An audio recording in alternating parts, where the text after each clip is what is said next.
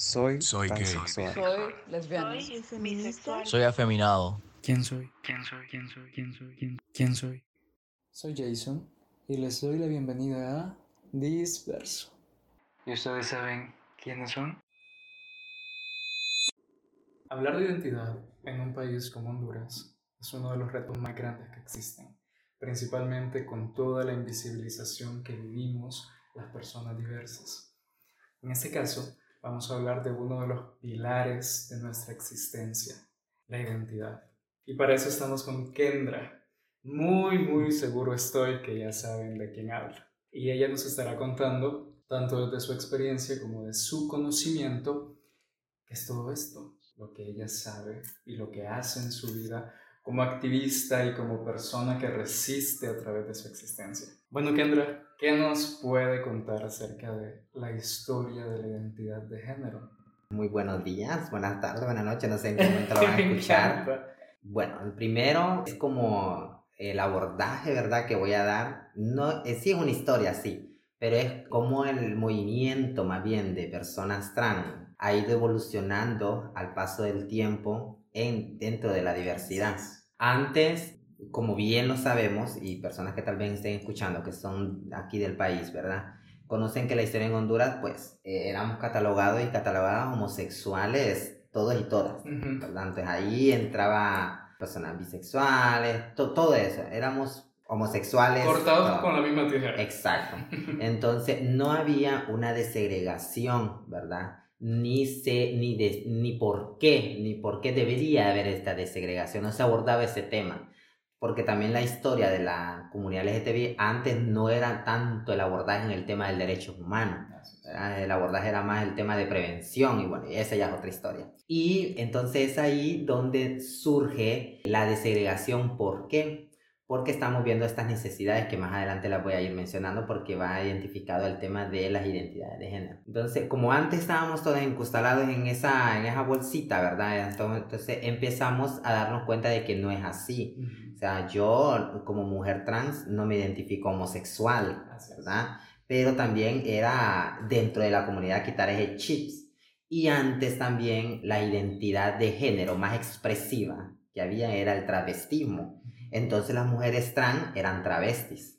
Ahí eran, y eran así catalogadas. Eran Ah, Era la idea que se tenía. era la ¿no? idea que se tenían, eran mujeres travestis o la travesti, ¿verdad? Y, y créemelo, a nivel personal, a mí ese término Ah, ¿en no sé. serio? Sí, a mí ese término no, no me gusta, es un término que para mí lo escucho tan ofensivo, Sí, la palabra, sí, sí. todo. Pero antes así era. Sí. Y, y, y era rara, era raro también encontrarte una mujer trans.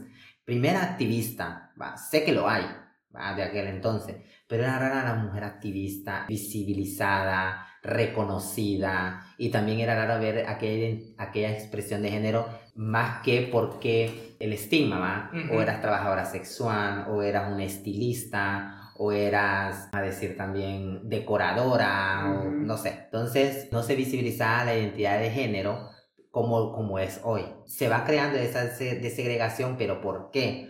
Por el mismo reconocimiento a los derechos humanos. Como ya después empezan a abordar el tema de los derechos humanos, empezamos a darnos cuenta de que existe otras identidades, ¿verdad?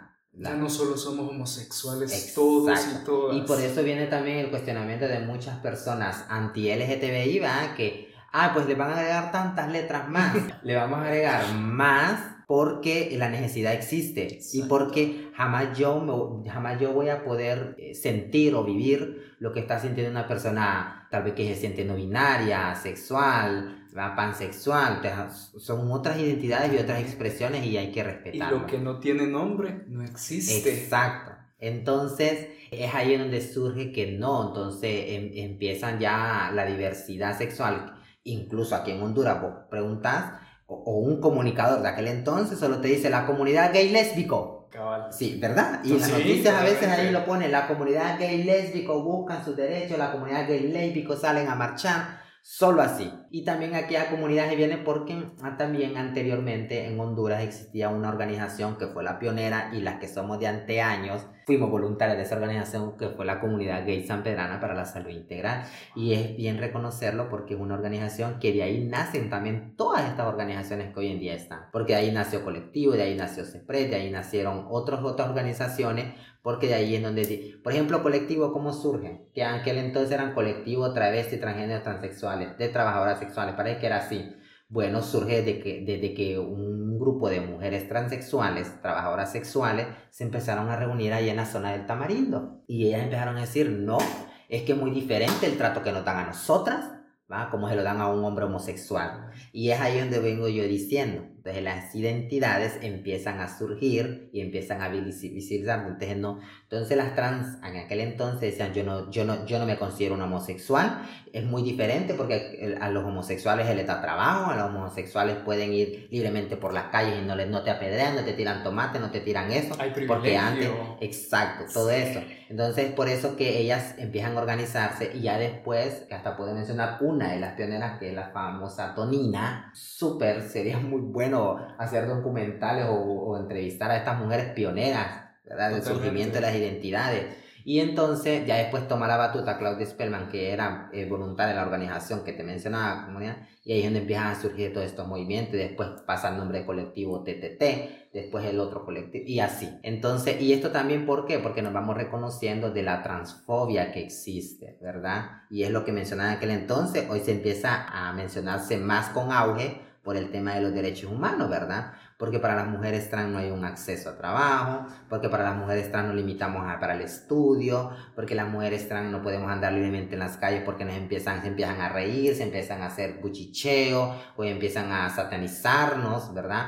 O porque dentro de la comunidad empiezan a decir, eh, ah, no, ah, en serio, no, la vestida, no, ay, no, qué feo se viste. ¿Verdad? O, el, o también empiezan a ver que es desvalorado va el tema de que si te vestís, ahí no, no vale nada. O sos, o sos trans, o sos homosexual, pero machito, ¿verdad? Y tus prácticas sexuales también influyen en eso. Bueno, entonces es ahí en donde se empieza a ver de que eh, eh, las identidades tienen que surgir, ¿verdad? Por el tema de derechos humanos, porque, como te digo, hay mucho privilegio dentro de la comunidad y esos privilegios obviamente no son para nosotros las personas mm, Es bien desigual, totalmente. Y, y empieza, entonces, ¿qué es lo que empiezan a, así como empiezan a surgir estas terminologías de LGT, empiezan a surgir todas estas fobias porque es muy diferente la homofobia a, a la, transfobia. Eso es con el ejemplo claro que te estoy dando. El mismo homosexual que dice eso. Cuando a mí me dicen también, ay, de que, porque a mí me han salido eh, amigos que, no, que yo la única trans que me llevo es con vos porque vos eh, sos estudiante, porque vos sos, bien bonita, que entonces son, no están viendo que en el trasfondo están haciendo comentarios. Y creen que es un halago. Exacto, lo están convirtiendo ellos así, pero no están viendo que en el trasfondo es que están siendo sumamente transfóbicos. Cuando le dicen a un hombre gay, es que no se te nota. Ajá. Y se siente, uff, súper halagado. O eh, podemos también tanto ejemplo, cuando la familia te acepta, vamos a decirlo entre comillas, te acepta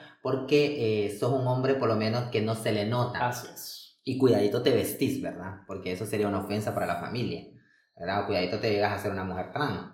Y es por eso también el proceso en nosotros, las mujeres trans en Honduras, es muy, pero muy tedioso. O sea, aquí no vas a ver, aquí no vas a ver identidades de género de niños y niñas trans. Jamás. ¿va? Aquí no vas a ver historia. ¿va? Yo conocí, sí, una niña de 16 años, sí. Y incluso yo le ayudé a ella en un momento con mi trabajo a ayudar el proceso para poder sacar su, su cédula, porque ahí vamos a hablar un poquito de eso también, que, que todo lo tedioso para llegar a, a tener tus papeles como hondureño hondureña. Ajá, un reconocimiento legal. Ajá, exacto. Entonces, aquí no se habla de todos esos temas. ¿Por qué? Porque no se visibiliza. El proceso de nosotras, las transiciones tienen que ser tedioso, ¿va? El tener que decirle a nuestras familias que somos diversas, después el tener que, que ellos darse cuenta de que soy una mujer trans, después hasta para tus relaciones amorosas afectivas, después hasta para vivir. Entonces, jamás se va a comparar, ¿va? Y es ahí donde nace entonces toda esta historia de cómo prevalecen las identidades de género, ¿verdad? Y ahora el auge es mucho más grande. Va, las mujeres trans ahora pertenecemos a los colectivos feministas, las mujeres trans estamos más empoderadas, los cooperantes para las organizaciones tienen, a veces, Mm. muchas veces piden lo que tienen que ser el, el, el auge de las mujeres trans o los hombres trans. Poco Entonces, a poco también hay más representación en los medios de comunicación. Obvio, no aquí. Y también hay más liderazgo. Uf, Ya total. antes, antes también eh, en la historia, pues tal vez habían aquellas, y hable usted por todas, va, la que, la que se- hoy no, hoy habemos muchas lideresas, ¿verdad? Habemos muchas comprometidas con la lucha de las personas trans. Sí, justamente, y realmente con lo que mencionabas de la transfobia, que es, es increíble cómo es de fuerte, a muchos recuerdo yo que le dicen a un hombre gay cuando sale del closet, ok, pero solo, solo te usan los hombres, pa.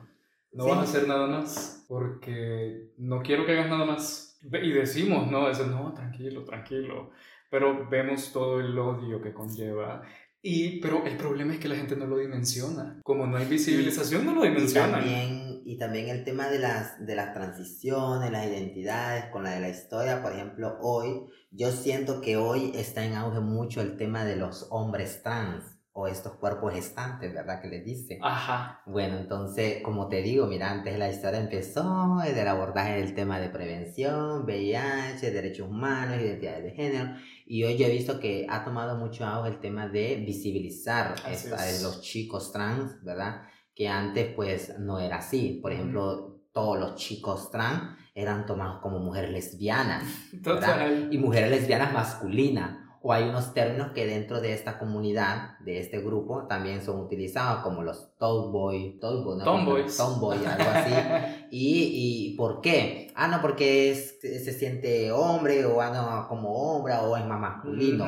Y no nos damos cuenta de que, de que existíamos al tiempo, pero el reconocimiento, la formación, el tema de género, no, no está, porque como te digo, todos, todos estábamos... Siempre en- hemos estado aquí. Ajá. Siempre. Solo que no había un nombre, digamos, Ajá, o algo por el exacto. estilo. Y, y también no había eh, eso de que, de que nos visibilizáramos. Es que eso es lo que quiero entender. Porque antes, como te digo, los medios de comunicación, donde todos comunidades gay lésbicos, y entrevistaban a una mujer trans, eran los homosexuales. Ujú.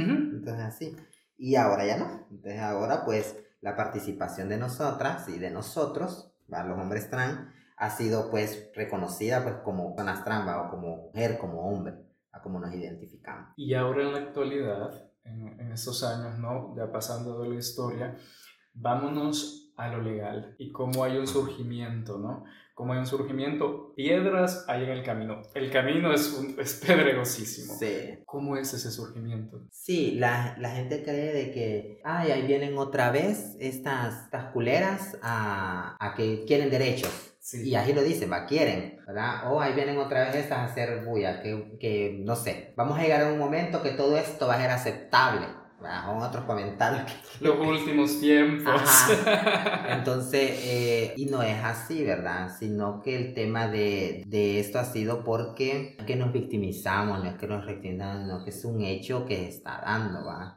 Que aquí, por ejemplo, los derechos básicos no están para Ah. todos y para todas. De que Hon- Honduras, pues, eh, a nivel internacional firma tratados, convenios, ¿verdad? Y que se deberían de respetar, ¿verdad? Solo quedan en papel. solo quedan en papel, de que le instan al Estado de Honduras a reconocer la identidad de género y no lo hace. Eso, y eso, uf, desde hace tiempo, ¿verdad?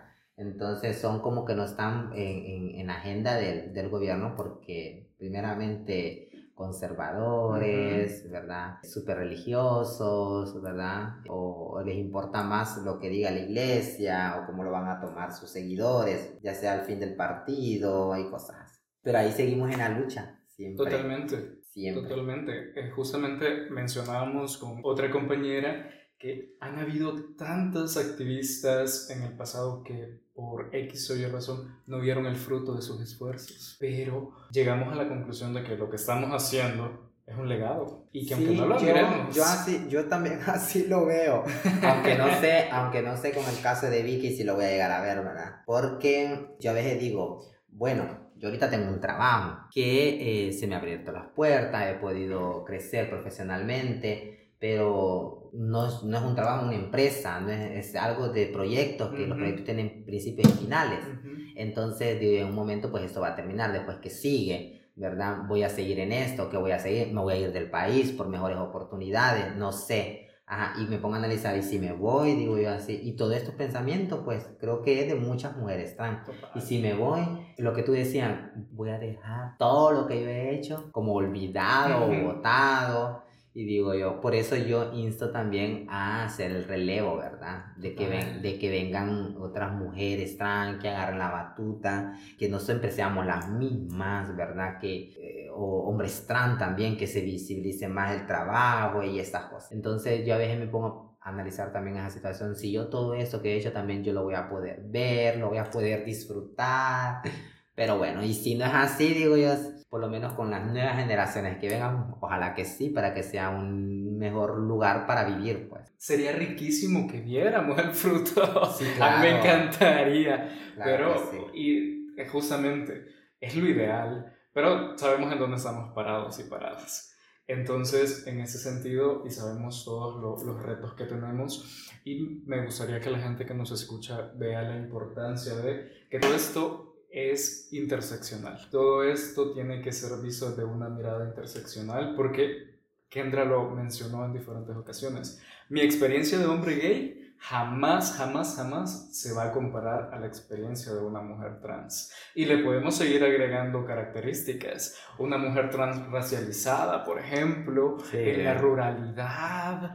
Al, al, final del día necesitamos pensar en todas esas Trabajadoras sexuales. Sí, porque yo, por ejemplo, ahorita que trabajo con, con el grupo de las trabajadoras sexuales, mujeres cis, hombres y trans, yo le digo a mis compañeros, porque mis compañeras no, pero es que vos sos trans, vos las entendés. Sí, yo las entiendo por ser mujeres trans y por el día a día, pero jamás le digo, yo voy a entender cómo es la realidad de una mujer trans trabajadora sexual. eso no lo sé, le digo yo. Y eso es algo que yo también voy conociendo y voy comprendiendo con ellas, ¿verdad? Entonces, ahorita gracias a este proyecto les estamos dando el acceso a la salud, que en otros espacios es bien difícil, con respetando su identidad de género, un espacio sin discriminación y pues ayudándoles en el abordaje esencial que es para personas trans, ya sea el tema de hormonización, ya sea su salud mental y también pues lo que está en general, va la salud y otros factores que pueden ser. Y justo para ir finalizando, lo que mencionas es que no es algo que no sepamos, la precariedad y la falta de acceso ha estado presente en toda nuestra historia. Justamente cómo ha sido, cómo es y cómo sigue siendo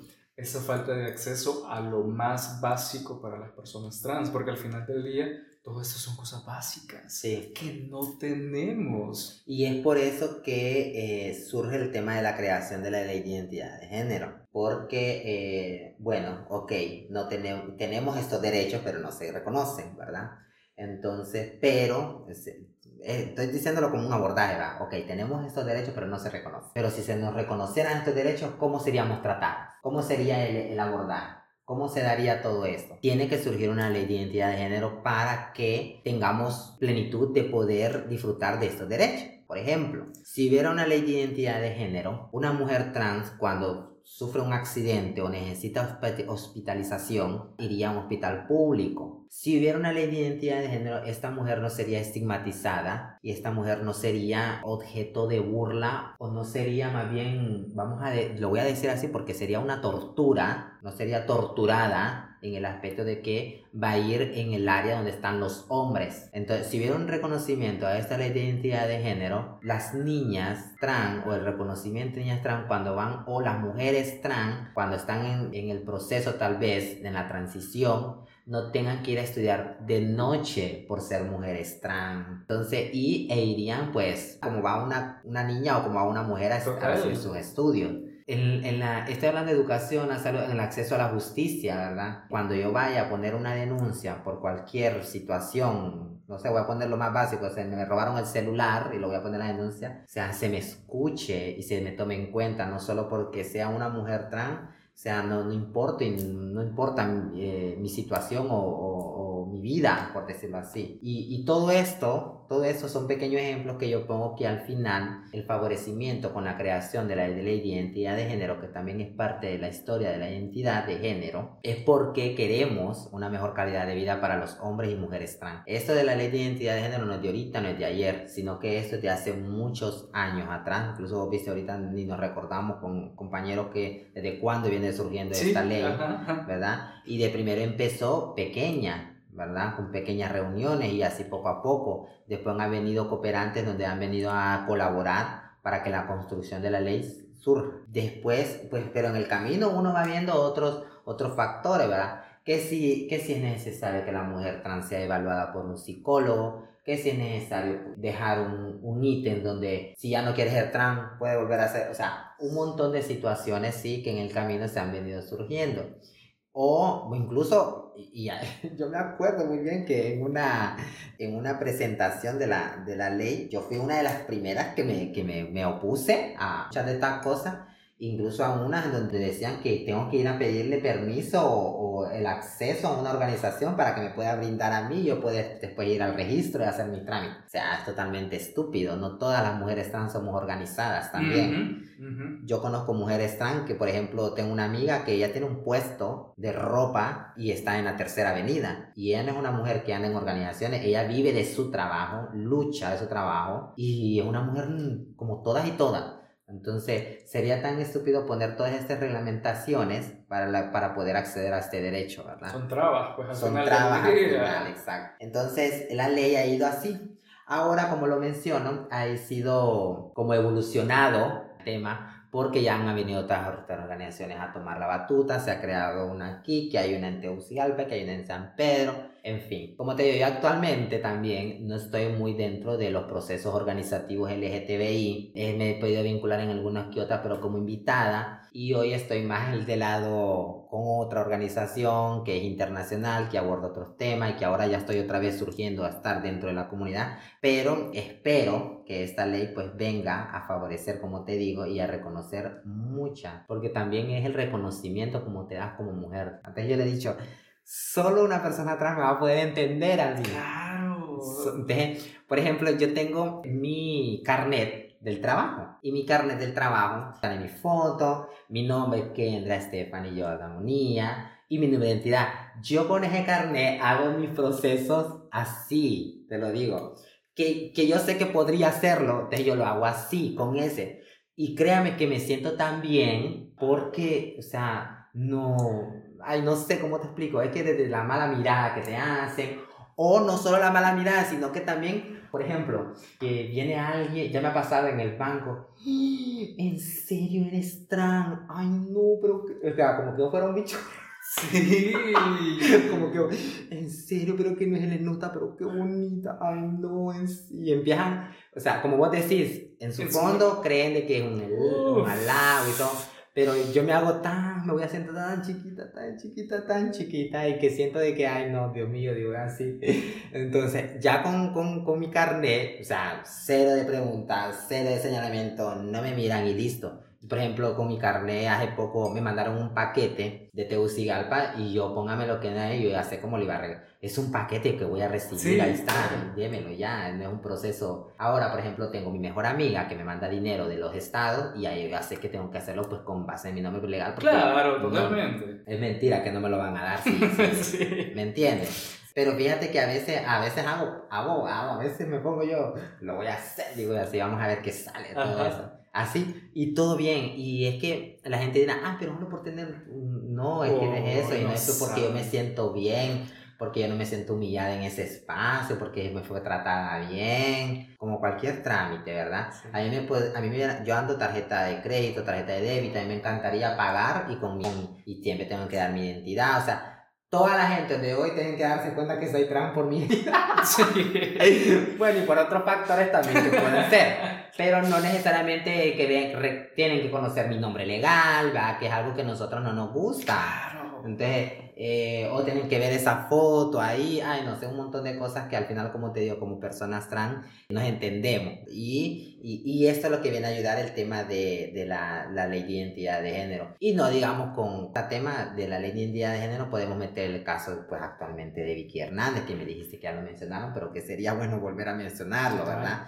Porque esto que este, esto lo, lo que ahorita tenemos palpar y mencionar en cada momento, en cada instante y recordarle al gobierno de que nos debe esto, de que esto está pendiente y de que se tiene que hacer. ¿verdad? Un proceso administrativo, ¿verdad? Es un proceso administrativo que tiene que optar. Las becas que se le tienen que dar para las mujeres trans, por el nombre del caso de Vicky Hernández, o sea, un montón de cosas que vienen a favorecer a la comunidad trans pero que imagínate si no seguimos palpando y mencionando, no, no, no, no pero no creo, ¿verdad? porque es una- un mandato de la Mm. Corte Interamericana. Veremos, veremos. Vamos a ver, vamos a ver. Pero seguimos haciendo ruido y eso es lo que importa. Exacto. Si a ellos se les olvida, a nosotros no. Y vamos a seguir y creo que no hay mejor conclusión que eso. Si nos quieren invisibilizar, vamos a hacer lo que sea para recordarles que existimos. Exacto. Así es, así que chao.